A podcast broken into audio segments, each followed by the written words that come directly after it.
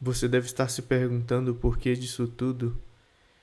Por que, que eu joguei ele da escada e é claro que tem uma explicação. Nathan era um bully. E eu, seu principal alvo. De certa forma, eu talvez fosse tão filho da puta quanto ele. Porque às vezes eu torcia para que ele encontrasse outra pessoa para infernizar e me deixasse em paz. Nos últimos anos isso tem mudado. A companhia de Mariana e Pedro meio que intimidava um pouco Nathan e os amigos dele. Pedro era meu amigo de infância e desde que minha mãe morreu, ele tem sido meu único amigo. Mariana chegou aqui quatro anos atrás. Era tímida, ficava um pouco isolada, então o, o trio estava completo. Eles não estavam comigo quando tudo aconteceu.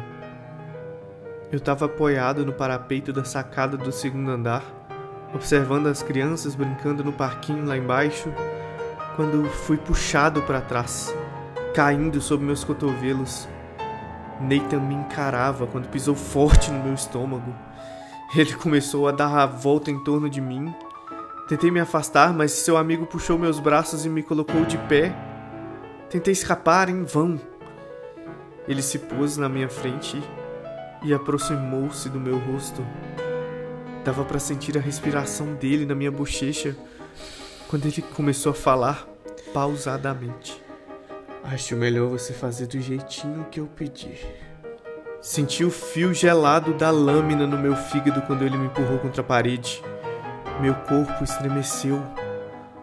Por um relance, pude ver como todos continuavam a fazer o que estavam fazendo, como se nada tivesse acontecendo ali para eles, talvez aquilo fosse algo tão comum que deixara de ser importante. Se ao menos Pedro e Mariana estivessem por perto.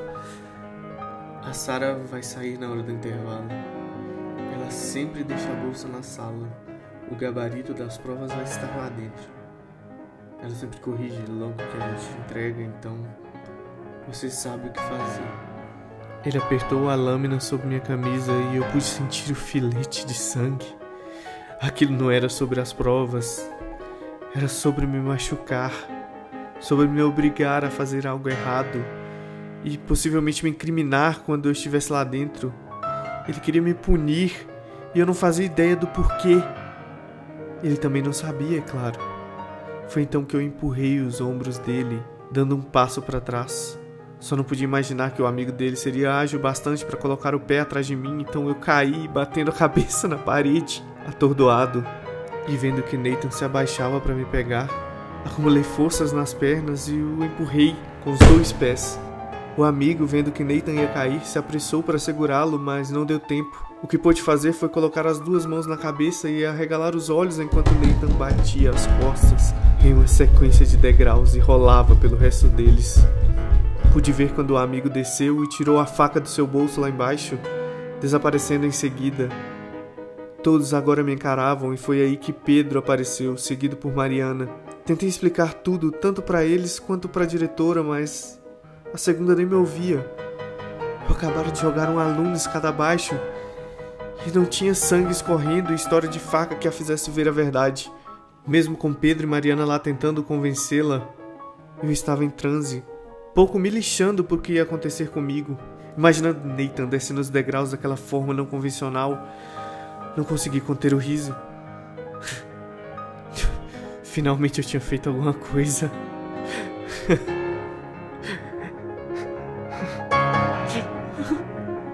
Pera, o Nathan foi empurrado na escada, quebrou a perna. Ele tá bem? Quem, quem, fez isso? O braço Pera, e a cabeça dele Nicholas. também parece que estão bem machucados. Nicholas, aquele. Que o Nathan voltar, ele vai matar esse garoto. Cara, eu não quero nem ver. Será que o Nathan tá bem? Ouvi as vozes especulando o estado de saúde do Nathan. Será que ele conseguiria machucar alguém daquele jeito? Interrompi o pensamento quando percebi o quanto aquilo era desumano e eu não queria ser igual a ele.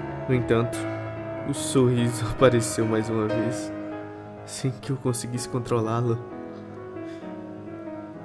Aquela sensação de aperto crescia dentro de mim dia após dia, uma vontade enorme de revidar, de fazer a diferença de parar aquilo com as próprias mãos.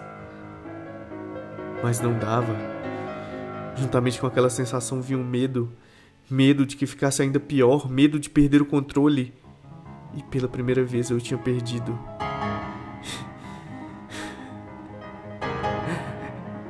Uma das melhores sensações que eu já tivera.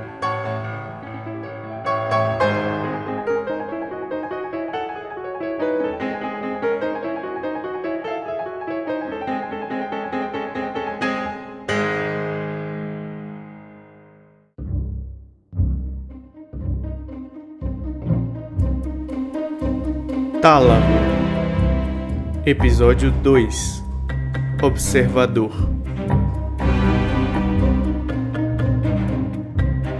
Roteiro e narração Breno Gonçalves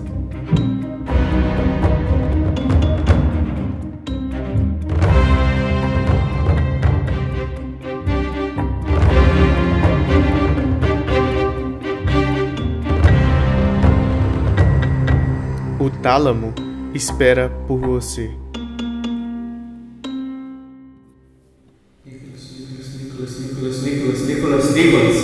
Meu pai interrompeu a lembrança, segurando meu ombro. Eu não sei o que fazer, filho.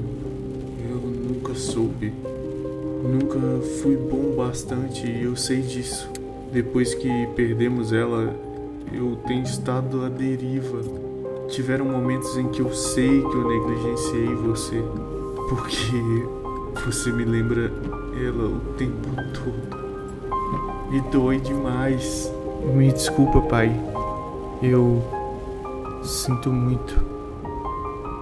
Voltei meu fone para o ouvido e aumentei o volume. Fui igualmente surpreendido com meu pai puxando novamente meu fone esquerdo. Olhei para o seu rosto inexpressivo esperando que ele entendesse que eu não queria mais falar sobre aquilo. Tudo bem, gente vai falar sobre outra coisa. É, sobre o seu aniversário. Daqui a dois dias, né? Pela primeira vez não vai dar para passarmos juntos. Ele apontou para o cofre, abri e vi o envelope que eu guardara lá agora há pouco. Fechei novamente. Se você quiser chamar seus amigos lá para casa. Bem, Tá tudo bem se você não tiver afim de nada. Pai, na verdade eu quero sim. Geralmente eu não estaria muito empolgado com essa história, mas pensando melhor eu tinha meus motivos. Eu nunca gostei muito desses eventos que aglomeram grandes quantidades de pessoas, tudo tão padronizado, quanto todos acham que estão sendo diferentes, autênticos no meio da multidão, fazendo algo que acham que gostam uma pseudo-felicidade que esconde a verdadeira natureza humana de repetir, copiar, se tornar aquilo que os outros esperam. Mais um. Então está certo, né? Vou deixar tudo certo para você. Amanhã terei que viajar a trabalho para Itália só volto. Tudo bem? Quando eu voltar, a gente sai para comer alguma coisa. Por mim tá ótimo, pai. Coloquei pela terceira vez o fone no ouvido e continuei prestando atenção na música que estava tocando. Voltei-me para o vidro da porta e continuei fitando o lado de fora, observando cada detalhe que se estendia à medida que nos aproximávamos da escola. Era como num filme, como sempre costumava acontecer comigo.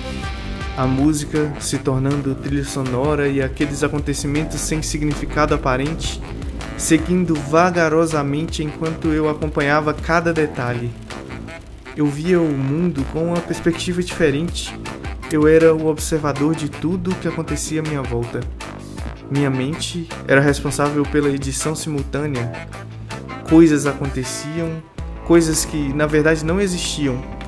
Tudo ficando mais real. Ou seria o contrário? Um ônibus agora estava ao lado do carro, tampando o meu campo de visão.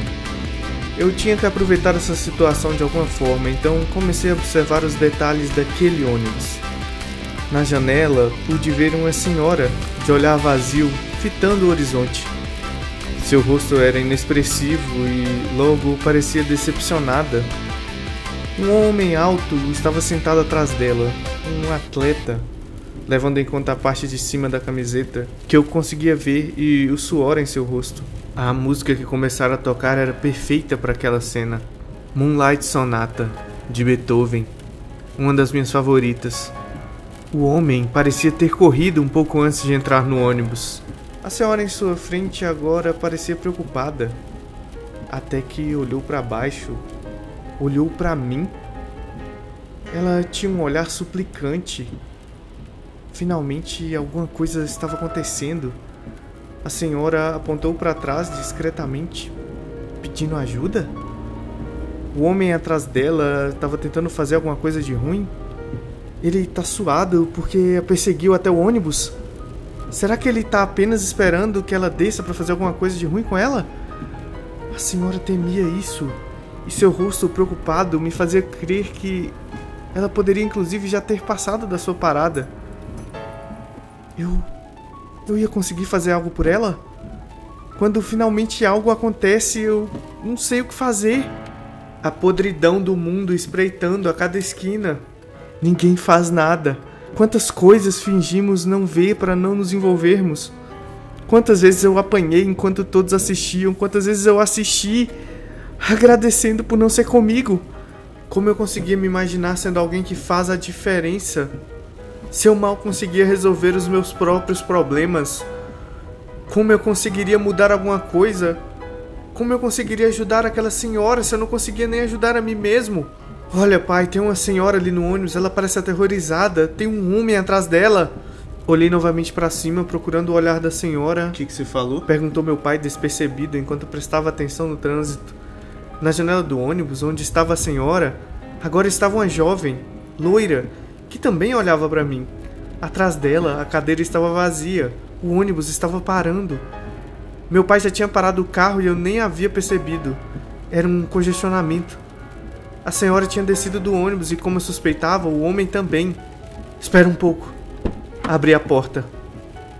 Aquele barulho de buzinas me incomodava um pouco e, além disso, eles gritavam, como se isso fosse mover os carros da frente e fazê-los prosseguir. Eu saí do carro. Nicolas, o que foi? Gritou meu pai enquanto eu já estava na frente do carro. Segui em direção ao ônibus e desapareci de vista, Nicolas, ainda ouvindo meu pai gritando meu nome.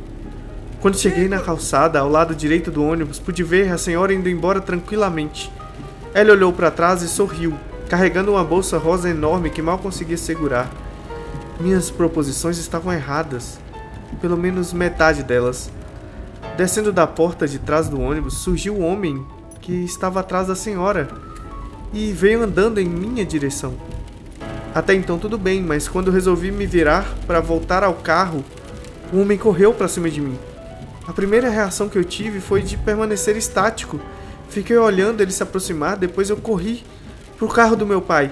Mas enquanto passava pela frente do ônibus, ele chegou por trás de mim, puxou meu celular com fone e tudo.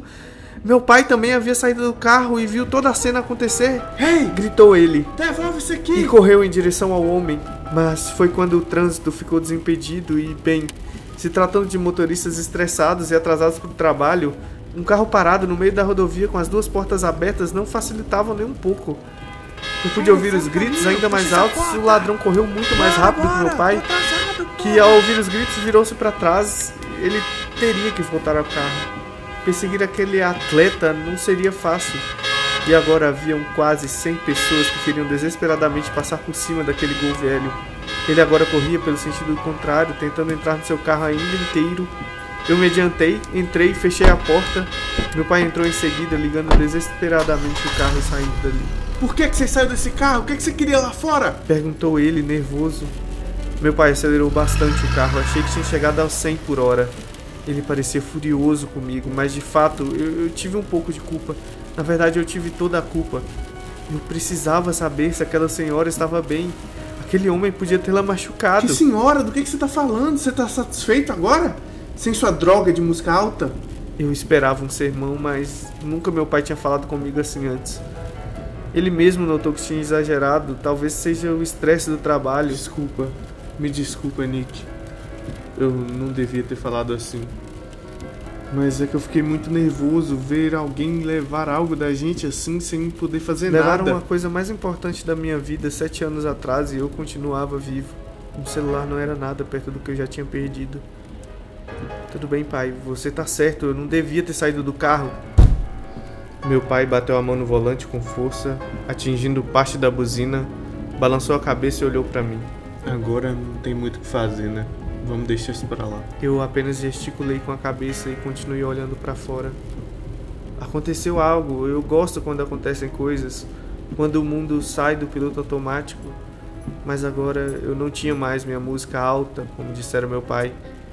Eu não pude fazer nada de novo. Tínhamos chegado à escola. Lá estava a fachada azul escura com aquele letreiro enorme, escondido por uma árvore. Colégio Armstrong. O portão estava se fechando quando eu cheguei. Espera um pouco! Gritei para o zelador e abri a porta do carro. Ele parou, deixando espaço suficiente para que eu pudesse passar. Toma cuidado, disse meu pai e me entregou a mochila enquanto eu fechava a porta do carro. Bom trabalho, pai. E corri em direção ao portão, passando por ele. Mais um longo dia estava começando e algo me confortava. Era o primeiro dia da semana sem Nathan, sem suas ameaças vazias. Quando ele se recuperar da perna quebrada, eu não sei o que pode acontecer. Mas eu também não queria pensar sobre isso agora. Aquilo tinha valido a pena. O portão se fechou silenciosamente atrás de mim. Continua no próximo episódio. Tálamo. Música tema por Breno Gonçalves. Narração e direção Breno Gonçalves. Background music via fazlianstudios.com. Efeitos sonoros via freesound.org. Moonlight Sonata por Beethoven performed by Paul Pittman. Obrigado por ouvir.